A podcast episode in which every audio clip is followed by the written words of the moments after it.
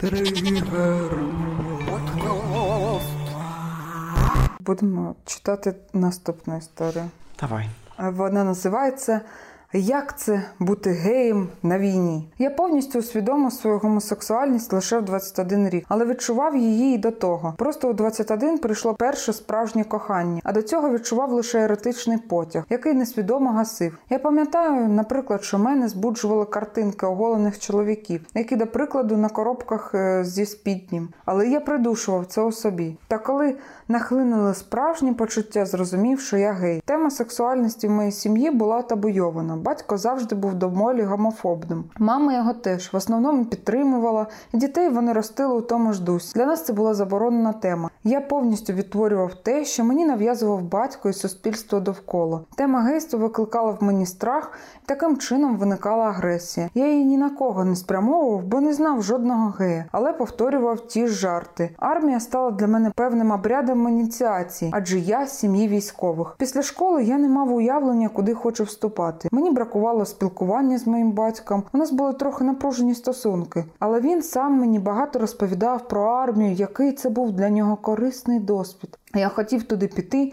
щоб пройти повне посвячення у хлопчики. Тоді я вже усвідомлював, що я гей, і закохався у хлопця, але став це заперечувати, запустив навчання і просто кинув все. Дочекався повістки, яка не заборилася, і пішов служити. Я думаю, для мене в якійсь мірі похід в армію був спробою виправити свою гомосексуальність. Але разом із тим треба мені був якийсь екшен. Я заплутався в собі, мені ні до кого було звернутися. Ця тема була для мене настільки табуйованою, що мені було страшно зізнаватись цьому навіть собі. Тому я обрав шлях шокової терапії. Хоча там я закохався у одного лейтенанта. Він був старшим за мене на кілька років. Ми час від часу спілкувалися, але це було просто спілкування. Загалом я прожив найсоковитіші роки своєї юності у забороні, і це не було повноцінне життя. А хотілося б прожити життя, яке дається раз, і наповнене любов'ю, стосунками, всім прекрасним. І я думаю, за це треба боротися.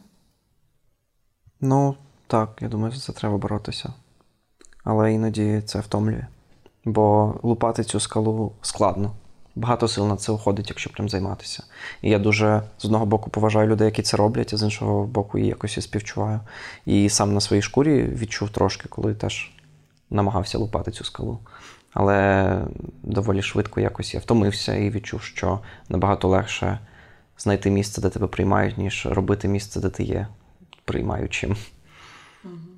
Мені здається, що взагалі пересічній людині, яка просто ну, не займається активізмом ну, на рівні своєї професії, на рівні свого кредо, ну, дуже важко змінити середовище.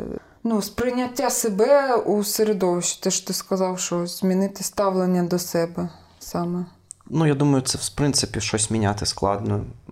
Люди часто чіпляються за статус-кво і не хочуть якихось змін. Я навіть не уявляю, ну, як це, ну, якщо ось взяти якийсь приклад, умовно, що чоловік гей, він має військову професію, і він вирішив зробити камінгаут е, саме можливо там через те, що його здовбали там чоловіки, які з максимальною маскулінністю у них вся комунікація може зазвичай проходити жартами про секс, про те, скільки у нього було жінок на цьому тижні, і т.д. і що ти не такий, типу, умовно і недостатній, значить, чоловік у цьому суспільстві. І ось ми беремо ось таку ситуацію, і людина каже: ну, взагалі-то я, типу, гей просто. І мене це не цікавить, але ти ж бачиш, що я стріляю набагато краще, ніж ти. Може тебе навчити, звісно. Уєл. Але знаєш, ну, е, я думаю, що на жаль, це не спрацює, і люди люблять е, причіплятися до однієї якоїсь штуки, як було в дитинстві. Там, типу, я. Е, ти розказуєш привіт, я там этот, скажеш п'ять позитивних фактів про себе, один негативний, і всі будуть пам'ятати лише один негативний і чмарить тебе за це. Ну, я думаю, зараз... так легко самоутверждатися саме. Я думаю, зараз все одно ситуація краще, ніж там 20 років тому. Ну, я думаю, ми це по розміру прайдів можемо бачити, чи по тим історіям, які я чую, про те, що навіть військові вже приймають дуже багато ЛГБТ людей в свої ряди і там не дискримінують, прям так ну явно з того, що я бачив. Але я думаю, що є і навпаки кейси. І про них ми теж чуємо, як там на у Львові напали на активістку, і, і, і не один раз я за повномасштабне вторгнення вже чув такі історії. Угу. Тому так, тут е, з одного боку ми ще не прийшли в е, райдужний світ, де можна бути ким ти хочеш, але вже точно і не так часто вбивають просто за того, ким ти є, що не може нарадувати. Щось мені стало сумно від того, що я сказав. А до речі, щоб ти розумів, е, ну ти згадав про цю військову трансжінку, а у неї взагалі кейс, тобто на неї напали, просто виходить через зовнішність умовно. Вона на той час зустрічалася з трансхлопцем. І я... Взагалі люди, ну тут навіть справа виходить взагалі не в орієнтації. Якщо дивитися ну, візуально просто по верхам, то це про зовнішній вигляд. Я взагалі не мені складно усвідомити цей факт. В принципі, напасти на військового чи військову наразі це крінж, зашквар, як молодь каже. Ну, реально, ну блін, е, люди е, ідуть жертвувати своїм життям, щоб захищати ваші сраки, а ви нападаєте на них, тому що вам щось не подобається в них. Я думаю, що таких точно треба саджати і надовго, бо я не знаю, як це виправити. Ну, я кажу це більше від злості. Можливо, там не саджати прямо, але якось е, виправляти це точно треба. Ну, не знаю, треба точно якесь таке покарання, яке не буде просто задажати там на 10 років в тюрму, де вони проведуть 10 років і вийдуть через 10 років і зроблять те саме.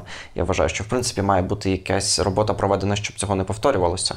І я не можу прямо сказати, що саме це буде, але ну, я це так бачу, що треба щось робити виправне, щоб люди освічувалися, щоб вони більше розуміли що що вони неправильно зробили, чому вони неправильно це зробили. Але так, е, перша реакція моя це така злість дуже сильна, і хочеться прям, щоб ці люди ну були покарані якось. До речі, про злість е, я дуже багато в інтернеті бачила щодо цієї історії.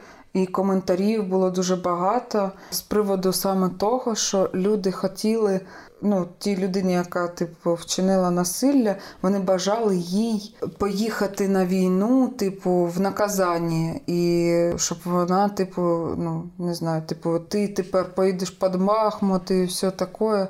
Взагалі, як ти ставишся до наказательної е, мобілізації, чи взагалі що це? Якщо я про себе скажу, то для мене це дуже дивно і знецінює досвід людей, які, наприклад, пішли воювати добровольно. І тут, типу, є люди, яких условно ну, ця корекційна мобілізація, іди служи, типу, це якось е, крінжово звучить несправедливо до вибору людей, які обрали це, ніби ну, служити це прям погане умовно. Ну так, ніби по-перше, ти права абсолютно, що це знецінює досвід е, тих, хто там воює. І по-друге, це ненадійні люди. Ви їх мобілізуєте і вони можуть підвести. Ну, Та й в принципі мобілізувати, я думаю, тих, хто прямо супер сильно не хоче, чи отак от корекційно, це не супер досвід, тому що люди реально, ну, може, там хотіти не всі хочуть воювати, ніхто не хоче воювати, я думаю. Але все одно ці люди можуть ну, шкідливою якоюсь штукою займатися і підводити людей, а від цього залежить ну, життя інших людей. Я думаю, що ну, до цього треба якось розумніше підходити точно. Не просто відправляти на війну всіх, хто провинився. Не просто ж так, я думаю, не відправляють на війну там з тюрем, як робили ці як їх божці. Як роблять, Ілі вони... Вагнер. Угу. Ну, так. Це така практика, бачиш, вона дуже властива росіянцям. Тому я не думаю, що це гарна ідея. Але я думаю, що це велика проблема з мобілізацією, бо я не думаю, що можна знайти достатню кількість вмотивованих і добровіль... добровольців, які всі хочуть іти і воювати. Я думаю, що мало хто хоче воювати. І... А армія має поповнюватися, я це розумію. І я не знаю, у мене немає відповіді, як правильно і здорово, чи взагалі це можливо підійти до цього і якось проводити цю мобілізацію більш е, гуманно. Я не знаю, що це можливо. Але... Ну, Мені здається, хоча б не говорити, що е, мобілізацію його хтось там і справить, що це ну, ну, якась е, саме ось в такій штуці, що ти вчинив щось, е, ну. погане. е, Тебе засуджує е, суспільство, і за це воно тебе карає. Саме, ну, саме мобілізацію. Ну, окей, ви хоча б ну, там, або, ну, або у людини нормальний може, ну, повинен бути вибір, якщо це ну, покарання там якесь. Ладно, це про вибір це взагалі я тут е, загнула. У нас немає такої штуки, як е, вибір е, свого покарання там. Ну. І саме цей випадок, ну, типу, насилля. Мені здається, він точно не має варіантів, типу там заплатити штраф, як там взагалі ну, по закону, за, ну, якщо його заш'ють там за хуліганство, то він просто може заплатити штраф 8500 і пойти гуляти. Це фігня повна. Ну, ми знаємо, що це не. Е, зараз як це називається? Злочин на ґрунті ненависті, Ну. і він має каратися позбавленням волі. І я більше скажу, я, е, про те, що ми говорили до цього.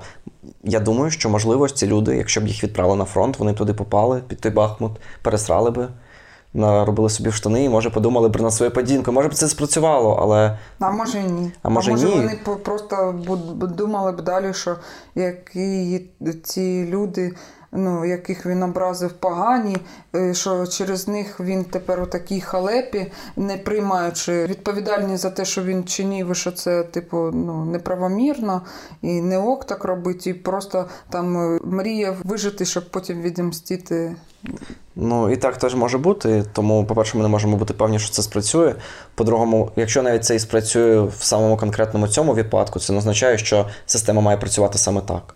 А вибірково ми, звісно, не будемо нікого засуджувати саме до такого, ніби покарання. І це навіть не зважаючи на те, що ми обговорили з тобою до того, що це ну, з моральної точки боку не дуже правильно, і це дуже ну, якось не, неповажливо до тих, хто вже служить. Дуже складно.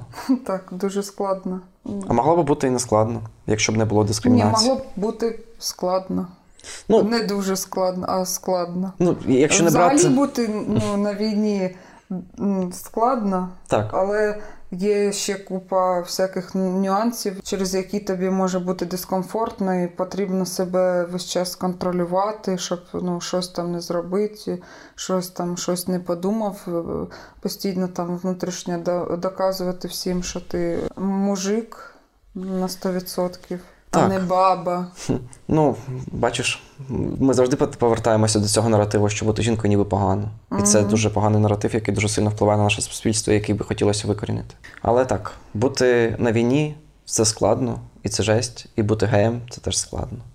Можливо, це складно порівняти, бо хоча б в Україні зараз ти, ну, може, не так небезпечно бути геєм, як бути на війні. І не на 100% безпечно. І я думаю, що якщо б бути геєм було безпечно, то бути геєм на війні було б не так складно, як наразі це складно. Угу. Все, читаємо наступну історію, Давай, яка називається Образив бісексуальну дівчину. негодяй. Я не зустрічаюся з дівчатами з тієї причини, що більшість з них від природи бісексуальні. А я дав собі слово зустрічатися з дівчатами тільки гетеросексуальної орієнтації. І я з себе нічого особливого не вигадую, не особливий фрукт. Може, дурний, не сперечаюсь, але я знаю, за що я готов віддати життя. За гетеросексуальність. За Україну я думав, що ні? За свої принципи. А, Це все, що в мене є і залишилось в цьому житті. країна розчарована тобою. Моя мрія багато заробляти і встати на ноги. А він що на коленях розказує. Це до Росії там. А, ні, чекай, в мене все переплуталося Америки і Росії в голові. Хто там мейк ЕГН і встає з колін? Блін, не пам'ятаю. Росія встає. Росія встає з колін, да. Тоді все логічно. Тоді ми знаємо, куди ми треба їхати. встати з колін. І якщо вийде створити сім'ю. Да, встати з колін, створити сім'ю. Для цього потрібне кохання, взаємоповага. По-моєму, встати з колін потрібно фізичне усілля, по-перше. Ну, я думаю, що ну, є, знаєш, здраве зерно, але Ага. його треба дуже вишукувати в цій історії. Коротше, далі він. Я знаю, що я буду допомагати своїй дівчині і піклуватися про неї. Але якщо я дізнаюся, що дівчина бісексуальної орієнтації, я тут же розірву з нею всілякі відносини. У нас в групі на фарм вчиться дівчина, їй 19 років. Хімія. І я намагався їй допомогти. Спочатку у нас була якби дружба, а потім справа стала йти до ближчого зближення. Вона стала говорити про те, що хоче зустрічатися зі мною, і я, звичайно, був радий такій ініціативі, радості, як на крилах. Але закон підлості спрацював. Вона зізналася мені, що бі. І сказала, що це, мовляв, абсолютно неважливо, бо вона хоче мене і бути зі мною. А це мій внутрішній закон. І врешті-решт зробив їй боляче і покинув. Я не знаю, чи правильно вчинив. Я пішов. Вона каже їй важко. Уф.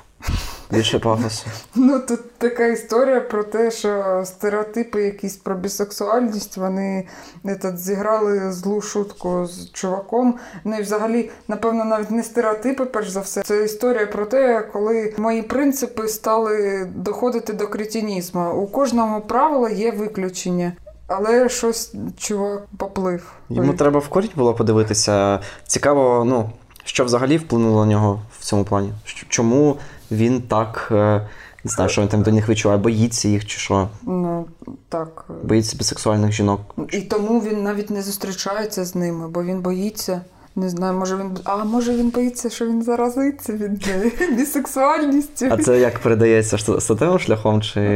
Ну, конечно. повітряно-крапельно. І, і, і таким, таким ну, статевим, то взагалі, типу, відсотків 80, що ти вже бісексуал, вже, этот, вже в тебе нав'язливі думки з'являються. От чорт. Лише мастурбація на чоловіків в- це симптоми все-таки, якщо ти Цього- переспав з бісексуальною жінкою. Все, Тань, сьогодні починаємо мастурбувати на чоловіків. Може, це виправиться. Це типу про те, що ми спали з бісексуальними жінками. Я це виріжу. Ти спала з бісексуальними жінками? Скільки їх було одночасно? Я таких оргій не чув. Ну ладно, якщо Ми серйозно. Це виріжемо, господи. Якщо серйозно, то правда мало, мало контексту, чому саме він е, так ставиться до бісексуальних жінок. Ну, ми можемо фанта... Фантазувати. пофантазувати трошки. Ну, можливо, у нього був негативний досвід е, там з якоюсь бісексуальною дівчиною, яка його е, покинула. Е, А він прийняв це саме на рахунок того, не те, що там прийшов час, що люди там розійшлися, ну там у них були різні цінності, а те, що це порок, і е, це через те, що вона бісексуальна, вона так вчинила саме. Так, ніби природа бісексуальності в тому, що ти обов'язково зрадиш, обов'язково з іншою з іншим гендером. І це так цікаво, бо нібито, якщо б вона ну, припустимо, що вона йому зрадила з дівчиною, і на нього це вплинуло. Він травмувався, і після цього дуже почав боятися зустрічатися з бісексуалками, бо ну так узагальнили, узагальнив і подумав, що всі тепер йому будуть зраджувати з жінками і покинуть його заради жінок. Але якщо б вона зрадила йому з хлопцем, Угу. це природа бісексуальності чи природа тієї конкретної все ж таки людини, яка зраджує? Може, може, а зараз я подумала, може, це в нього просто проблеми. Ну, стала фантазувати в плані того, що як- якщо його там е, ну, жінка пішла, а е, раптом у них були якісь проблеми сексуального характеру, які він не хоче визнавати, і він це списує, що ну, це типу вона бісексуальна, а він просто там Просто членоносець. поганий секс-партнер, умовно. Членоносець. Мені здається, що це все просто всі чоловіки. Вони типу, так і роблять все життя. Ну так, носяться зі своїм членом. Ні, не ну носять його, ну, ілі як, е, ну ладно, він. Ну так, це, це, це синонім. Це синонім для мене чоловіка. Просто чоловіка, який чомусь ставить в центр свого життя члени і культ члену, і оце все, знаєш, типу, жінка може отримати оргазм тільки от від чоловіка, тому що якщо дві Що жінки. від чоловік, від члена, Ну, тільки вибачте, будь ласка, да. що це я? Тільки від члену. від чоловіка. Це, вже чоловік? як то. Чоловік це придаток до члена. Да, да. Якби член управляє, член всьому голова. Да. Оце дуже шкідливий наратив, який правда панує в нашому суспільстві. Коротше, сумно, сам собі все похерів. Ну цей так, чувак. нібито знаєш, ну він хоче там сім'ю, щось там хоче дітей. Ну окей, якщо ти цього хочеш, то щасти тобі з цим, але при чому тут бісексуальність? Ну і знову ми е, скатуємося нібито в те, що от е, або він боїться, що вона буде зраджувати, або ну, в мене навіть інших варіантів, якщо чесно, нема. Це от я коли думаю про це, в мене це перше, що спадає на думку, що він прирівнює бісексуальність до проміскуїтету. Коротше, така історія. Будемо переходити до історії про поліаморію. Цікаво, давай. Угу. Вона називається Поліаморія. Закоханий у кількох жінок. Я хлопець, 26 років, гарний, високий дохід. Але це все не має значення до теми. Ага.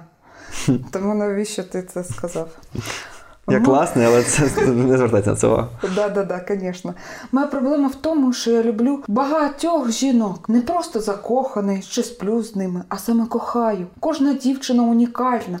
В одній є те, чого немає в іншій. Мене вражає різноманітність їх особистостей, різноманітне спілкування, різноманітний секс, різноманітні інтереси. Я обожнюю це все і не хочу це втрачати. Дівчата не знають про мої численні зв'язки. Я намагався акуратно говорити з деякими з них про поліаморію. Нічого хорошого з цього не виходить. Я почуваюся самотній і змушений брехати, так як ніхто не може прийняти цей факт. А вибрати одну просто не можу. Це ніби знищити цілий світ. Я відчуваю це, якби звичайній людині запропонували б вибрати одного з їхніх дітей, а решту викинути. І коли ця людина намагалася пояснити, що любить усіх своїх дітей, на неї кидалися з купою осудів. Я не можу зрозуміти, чому мати багато партнерів це погано. Чому люди кажуть, що можна любити тільки одну людину? Чому люди люблять усіх своїх дітей однаково, а партнер має бути один? Мені це було з дитинства, і я ніяк не міг зрозуміти, що для нормальних людей означає зрада. Чому їм так боляче від того, що їхній партнер спілкується і спить з кимось ще? Я передбачаю купу агресії, але, будь ласка, якщо знайдеться той, хто зможе пояснити, що відчуває людина при зраді, і чому вона так відчуває, я буду дуже вдячний. Якось е, чувак е, закінчив За почав закінчив про покой. Я теж про це подумав. Я можу пояснити, чому зрада відчувається боляче, тому що зрада це про обман і про те, що близька людина, якій ти довіряв, робить тобі ніж в спину. Ну добре, це звучить пафосно, але ну приблизно так. Це ти довіряєш, ти ну якось відчуваєш безпеку, і тобі роблять небезпечно, неприємно, боляче. Знаючи, Ну, що тобі це не подобається, та саме те там. Ну, взагалі, поліаморія має бути етичною, звісно. І якщо ти вже хочеш спати з декількома жінками, то ти ма- і, і у вас там є якісь домовлені, домовленості е, з жінками, то в цих домовленостях мають бути узгоджено, що там я сплю не тільки з тобою, а ще з іншими жінками. А тим паче, якщо доходить до серйозних стосунків, то це обов'язково треба обговорювати. Я ще можу зрозуміти, якщо хлопець чи дівчина сплять просто з багатьма людьми, навіть якщо є декілька постійних секс-партнерів. Ну, захист, бар'єрна контрацепція, все на світі. Але ну, я ще можу зрозуміти, якщо людина не хоче там розказувати партнерам своїм, що в нього є ще хтось. Угу. Від деякого контексту я можу уявити, що про це можна не говорити, і це буде етично. Але якщо ви вже в стосунках і у вас все там якісь домовленості є, то я думаю, що тут просто обов'язково бути щирими, чесними. Тоді це не буде зрадою, і ти будеш спати з іншими умовно жінками, і це не буде зрадою, тому що ви домовилися про те, що це окей, це нормально. Я трошки пофантазую, е, ладно. У мене мислі просто літають. Я до того, що мене тригернуло в цій історії ще те, що він. Е, ну, е, перше, що ми почули, що я хлопець такий крутий, гарний дохід, але це не до теми. Е, але відчуття, що якщо ми все це зараз монтуємо, ніби він е, намагається легітимі- легітимізувати е, свою поведінку, типу, що він забезпечений, що він може собі дозволити стосунки з багатьма чувіхами. Тобто аргумент, що, типу, мол, ну, що ось це перше, ось мене це тригерить. Потім інше, що мене тригерить, що у нього якесь явно вопросики до того, як він відно... які у нього відносини з жінками, він роз розповідає, приводить е, в приклад те, що як можна кинути дитину, а інших викинути. Ну come on, чувак, відносини це, по-перше, не ну, якщо ти народив дітей, то ти несеш за них відповідальність, бо вони якби залежать від тебе до определеного ну, возраста. А е, люди дорослі і їхня комунікація, вона базується на тому, ну, типу, що всім повинна бути комфортна, а не одному чуваку, і як можна виконати. Ну, тобто, ну, ці жінки, навіть якщо вони там, ну. Умовно залежні від нього фінансово, вони все одно е, люди, які ну, дорослі люди, які мають право вибору, чи ок їм ну так чи ні. І вирішувати це просто за них, думаючи, що як же він покине своїх діточок, моїх маленьких дівчаток. Ну так, це таке зверхне ставлення, і це теж е, патріархат. І Чим більше я цим живу, тим більше я розумію, що ноги реально ростуть саме з нашої цієї патріархальної культури. Але ну от ти знаєш, я спочатку не подумав про те, що якщо він там зазначає свій високий дохід, то це може означати, що він буде там, типу, мати цілий цілий гарем. Це мені ну, знаєш, відлуння таке пішло в голову, що щось про гарем. Бо я коли думаю про поліаморію, я дуже якось про це думаю так е, рівноправі якесь. Ну, що не він буде всіх забезпечувати, а всі забезпечують себе, і це просто більше про те, що от вони як особистості знаходять щось в цих поліаморних стосунках, що всіх задовольняє. А коли от ти сказала про те, що може він буде їх там забезпечувати і все таке, мені одразу стало це не про поліаморію, а реально от слово гарем прийшло в голову. Ну, е, мені взагалі дуже як-то тут все заплутано. Він розказує про поліаморію, закінчує про зраду взагалі, тобто, чому що йому потрібно взагалі пояснити, ну, що таке поняття зради. Блін, як це з поліаморією, типу, ставиться? Mm, Можливо, він просто трохи все-таки чекає, що те, що він робить, це не ок. Можливо. І взагалі, ну, я думаю, що тут важливо розуміти, що зрада може бути не тільки коли ти переспав з кимось. Зрада може бути просто порушенням якимось, якихось домовленостей між вами. І ну, хтось хтось може дуже боляче відчувати саме зраду, якщо ти переспав з кимось, а хтось може ще болюче відчувати якусь іншу зраду, яка взагалі не пов'язана з сексом. Бо люди різні і по-різному відчувають різні процеси. Вердикт цієї ситуації, як це сказати? Цієї штуки, що чувак, звісно, має право і. Не тільки взагалі кожна людина, яка обирає для себе варіант поліаморних відносин, вона має право не обирати одного партнера, там, ну, жити так, як їй подобається, але круто, щоб інші люди, які з тобою комунікують, е, ну, знали про це, про, бо це якось для мене ну, безвідповідально. І неетично. В принципі, навіть якщо там вчитуватися в. А... Пояснення поліаморії, то там на першому місці буде стати слово етика. Бо всі, хто приймають участь в таких відносинах і стосунках, мають знати про те, що вони зараз роблять. І поліаморія це етична немоногамія. Я з тобою дуже погоджуюся, що всі партнери чи партнерки мають е, погоджуватися активно на це, і тоді це буде поліаморія. У мене також були стосунки не поліаморні, хоча я себе ідентифікую як поліамор. uh І мені було нормально бути в моногамних стосунках. І, можливо, я не проти був би, щоб ці моногамні стосунки стали поліаморними. Але на той момент мій партнер йому це не хотілося. Він був моногамний. І і мені теж було ок. Угу. Я ну, розумів, що для нього не підходить такий варіант стосунків. І мені було окейно знаходитися в моногамних стосунках. При тому, що я знаю, що я міг би і знаходитися в поля, е, в поліаморних стосунках, і, можливо, я був би щасливішим, а можливо, і ні. Тому мене це влаштовувало, і в мене не було думки зраджувати чи щось таке. У мене була думка, що якщо я колись захочу поліаморію більше, ніж я захочу ці стосунки, то я закінчу ці стосунки і піду в поліаморію, щось таке.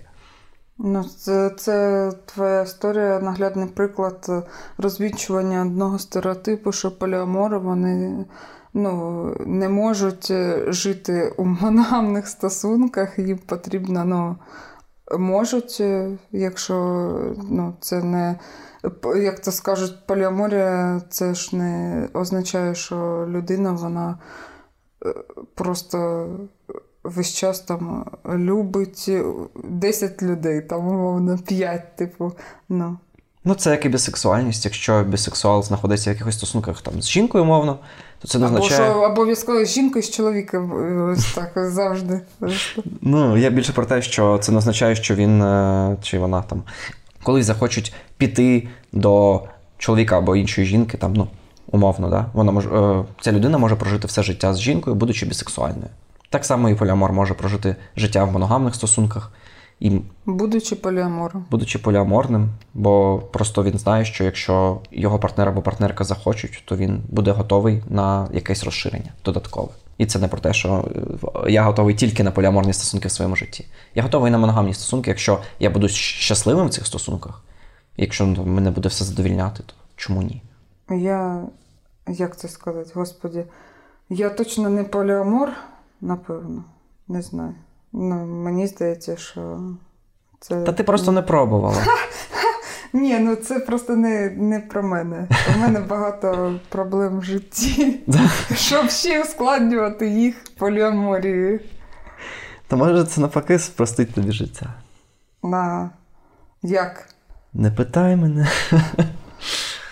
Щоб я так знав. Ну, е, я думаю, що це правда складніше, бо поліаморні стосунки це більше людей. І більше про комунікацію, ну, по-перше, це ж ну, по... про етичну, якщо ми кажемо, то це потрібно чекати, ну, щоб е, всі твої партнери умовно е, ну, не обіжались там, не замовчували якісь там обідки і т.д. приділяти час е, той, ну, якісно той час, про який ви домовились з партнером. Знаю, там є ж різні варіанти, там що є там, типу, е, один постоянний партнер, наприклад, або там декілька якісь, які там, ну, это ти у кожного свої варіанти, типу, у тих людей. Так, є Ну. різні конфігурації. Ну, я тут можу тобі додати, що якщо в моногамних стосунках є якась така соціальна дробина, яка веде тебе вверх, ну, як мінімум в гетеростосунках вона є. Яка Ну, як в нас прийнято, що ви починаєте зустрічатися, там переспали, починаєте жити разом, потім ви одружуєтеся, заводите дітей. І оце, знаєш, таке соціальний якийсь план, який дно. Соціальне дно. для тебе вже написано, що тобі треба робити. То в поліаморних стосунках такого немає. Нема цих, знаєш, неписаних правил, які всі знають і які всі слідкують. У вас є рот, і ви ним щось обговорюєте весь час. І це не завжди просто, це правда. Ми не засуджуємо поліаморію. Ну, було б дивно, якщо б я засуджував себе. Я не знала, що сказати, дай це виріжу. Та ні, це прикольно, не вилізай. Але поведінка цього чувака явно крінжова. Ось так робити це приклад того, так робити не можна. Ну Так, це не етично, як мінімум. Ми обговорили з тобою всі історії. Чи є в тебе, що ти хочеш сказати нашим слухачам? Уф. Передати е, привіт мамі, папі. Я сподіваюся, що вони це не будуть слухати. Ну, якщо ти їм це скинеш, що. Це те, чого я не буду робити. Я передаю привіт всім, хто це зараз слухає. Я хочу, щоб ви прожили своє життя так, як вам хочеться його прожити, щоб ви не обмежували себе і робили те, що вам подобається, те, що робить вас щасливими. Поки це не шкодить іншим людям, ви маєте право робити, що вам заманеться. Це моє життєве кредо, і я думаю, що якщо б більше людей жило за такими принципами, то ми всі були просто щасливіші. Бажаю вам щастя, здоров'я. Любіть кого хочете. У нас на цій неділі тиждень видимості бісексуалів. Бісексуальні люди мають право жити. Дякую, що не вбиваєте нас. Продовжуйте в тому ж дусі, і колись ми прийдемо до гарного світу. Угу. Блін. Щось мені так грустно стало. Ну так. Я хотіла щось сказати, типу, хороше, але моя внутрішня біфобія не дозволяє нічого этот, позитивного щодо бісексуальності сказати. У тебе є внутрішня біфобія? Е, напевно. А, о, це так. Ну, є, напевно. А як воно проявляється? В смислі, ну, те, що я е, ну, нічого не кажу. Ну, взагалі, якщо задумуватися, особливо в наш час під час війни, ну, я заплуталася і не можу сказати, що я себе якось там ну, свою орієнтацію якось ідентифікую. Взагалі, я не можу ну, сказати, що зі мною. Ну, це проблема навішування ярликів, я вважаю, тому що, по-перше, навіщо тобі взагалі себе якось ідентифікувати? Ну, не знаю. Ну, взагалі не треба. Але деякі люди себе ідентифікують, і їм ну, з цією ідентифікацією ніби стає ну, там, легше жити. Ну, може, тому що вона їм більше підходить. Тому що ця ідентифікація вона описує набір, набір характеристик, які можуть бути властиві в якійсь мірі цій людині. Якщо вона співпадає дуже сильно з цією ідентифікацією, то їй вона комфортна. А якщо ти можеш тільки частково знаєш, відчути себе в цій ідентифікації, то тобі може, звісно, бути некомфортно, бо ти кажеш, наприклад, що тобі сексуалка, але це не зовсім так. Бо, наприклад, е, там, тобі подобаються чоловіки сексуально, а жінки романтично. І тобі вже треба вточнити, що ти там. Доказати. Чим докажеш? Гетеросексуальна жінка е, з гомо там, романтичним. Ну, це не просто, знаєш, всі ярлики отак викласти і навіщо. Тому це проблема основна ідентифікації, що ми не можемо придумати стільки ідентифікацій, щоб всім підходило. Люди ото жартують про 56 гендерів, але ну, будемо чесні, дуже складно описати якісь складні процеси двома гендерами. Угу. Навіть біологія не справилася і придумала всякі там XXY і що там ще. Я не дуже шарю. Це я так просто кажу, але якщо оглубитися, то там. Е, реально навіть вже на рівні не соціальних конструктів, а на рівні е, оцього формування статевого, там вже не все так однозначно. Угу. Ну, а що ми будемо казати про те, що люди собі не придумали соціальними вже конструктами, як такими, як там гендер і так далі? Я не знаю. Е, я до того повертаюсь до біфобії внутрішньої. Напевно, я мала досвід спілкування з бісексуальними жінками, і він був досить травматичний, умовно. Знаєш, е, є такі, є такі жінки, які розказують, що вони е, бісексуальні, ну, можливо, так і є, але все, що вони роблять, е, це, типу, для того, щоб сподобатися чоловіку. Тобто їхня поведінка вона направлена не на те, що їй подобається, а на те, щоб вразити своїми якимись діями е, чоловіка. чоловіків. І коли я стала інструментом для досягнення цих, е, е, як це? Цілий. Ну так, то мені стало сумно. Напевно, в моїй голові сплилося багато стереотипів і негативного досвіду щодо бісексуальності. Ну так, знаєш, е, коли цей травмуючий досвід стається, то ти можеш асоціювати його саме от, там, з бісексуальністю, наприклад.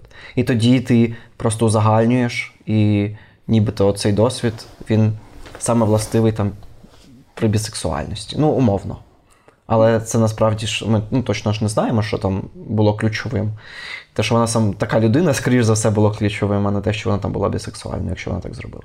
Ну, якщо взагалі на цю всю штуку дивитися, то ось ці всі класифікації, вони по факту, ну, вони повинні, вони є бути лише просто як орієнтир, а не для загонювання себе в реальні прям рамки. Але уви. Е, ну, ось вся проблема саме там з бісексуальністю, лесбі, гетеро, і ну, там, ну, цим чим завгодно, трансперсонами. Ну, Все це про те, що там є певний набір типу, якихось факторів. Якщо ти в якийсь там не не встраюєшся, то ти ніби недостатньо. ну, та людина йди там в якусь іншу категорію, а в тут ти взагалі по і по п'яти критеріям не підходиш. Е, і коротше, в ітогі все це не допомагає нам визначитись з самоідентифікацією якоюсь, а лише ще один піньок, е, щоб впасти в депресію і самобічування. І це, типу, ну. По-хорошому, в, в ідеальному суспільстві не повинно бути ніяких е, рамок е, гендерів, сексуальних орієнтацій в плані їх класифікації, але такого не буває, бо багато людей, які живуть, е, ну, як це сказати, не дуже осознано прямо. Несвідомо, їм, так. так, і їм краще, е, ну, щоб їм сказали, оце чорне, оце квадрат, оце круг, оце овал, оце табуретка. От і все. Типу. Мені подобається, як ти сказала про орієнтири. Мені реально зайшло. І я прям подумав, що це класна штука. Я думаю, що тут е, може зіграти роль саме ця інтерсекційність, яка існує, якщо ти, наприклад, там одночасно жінка і бісексуалка, то ти можеш належати в ком'юніті жінок і в ком'юніті бісексуалок. Але я думаю, що це може існувати і в рамках ну, однієї якісь дихотомії, ти можеш належати і там, і ком'юніті геїв, і ком'юніті бісексуалів одночасно. Я не бачу в цьому проблеми. І я думаю, що те, про що ти говорила, це саме проблема того, що ти ідентифікувався як бісексуал, і тепер в ком'юніті геїв тобі дороги немає. Все, ти тепер тільки з бісексуалами можеш спілкуватися. Ну і я згоден, що це неправильно, бо досвід геїв і досвід бісексуалів він дуже споріднений, дуже схожий. І тому належати в обидві ком'юніті я не бачу в цьому проблеми. Так, напевно, я це вирішу. Чому мені соромно? Мені завжди соромно, коли я кажу щось те, що мені страшно говорити. Але я вирішила в цей раз вже сказати, а потім, якщо що, вирізати. Ну, ти подумай все ж таки, бо мені здається, що класно. Обговорили. Це ж відомість бісексуальна, і воно дуже в тему і заходить, і хороші думки. І я думаю, що так, може комусь але буде корисно. що, ну, вибач що перебуваю сумно, що ну, я е, висвітлюю цю проблему, але сама маю цю типу проблему. Я не можу. Е, люди, послухавши цей подкаст, моїм досвідом вони не надихнуться, вони просто зрозуміють, як типу складно навіть у людини, яка ніби себе якось там чекає і має високу ступінь там рефлексії і аналізу, що може про всякі такі штуки розговорити, все одно вона ніхуя не розуміє, типу, тут що важливо, про себе. Тут важливо дуже, що контент не завжди має бути тільки надихаючим. Іноді достатньо, щоб людина почула щось схоже на її досвід, і від того, що вона почує, що в іншої людини так само, вона відчує, що вона не одна. І це вже може допомогти. Не обов'язково тільки надихати чи що ще там. Правда, просто проговорюючи свій досвід, не найкращий, іноді не там не найкрасивіший, чи не знаю, як треба писати. Ти можеш допомогти комусь просто тому, що людина побачить в цьому себе і зрозуміє, що вона не одна така в світі. Ну, ладно. Це були усі історії. Напишіть у коментарях, чи не пишіть, чекніть для себе, яка історія вас найбільше зачепила і чому. Ставте лайки, підписуйтеся. Е, ще ви можете поділитися своєю анонімною історією зі мною напряму. Для цього потрібно в описі під цим е, відео зайти на анонімну Google форму і заповнити її. Так, чого мені сумно зараз. Ну і все, ставте лайк, підписуйтеся і слухайте це, і радійте життю. І не знецінюйте бісексуальних Блять. І свій досвід. Не знецінюйте свій досвід. Щас.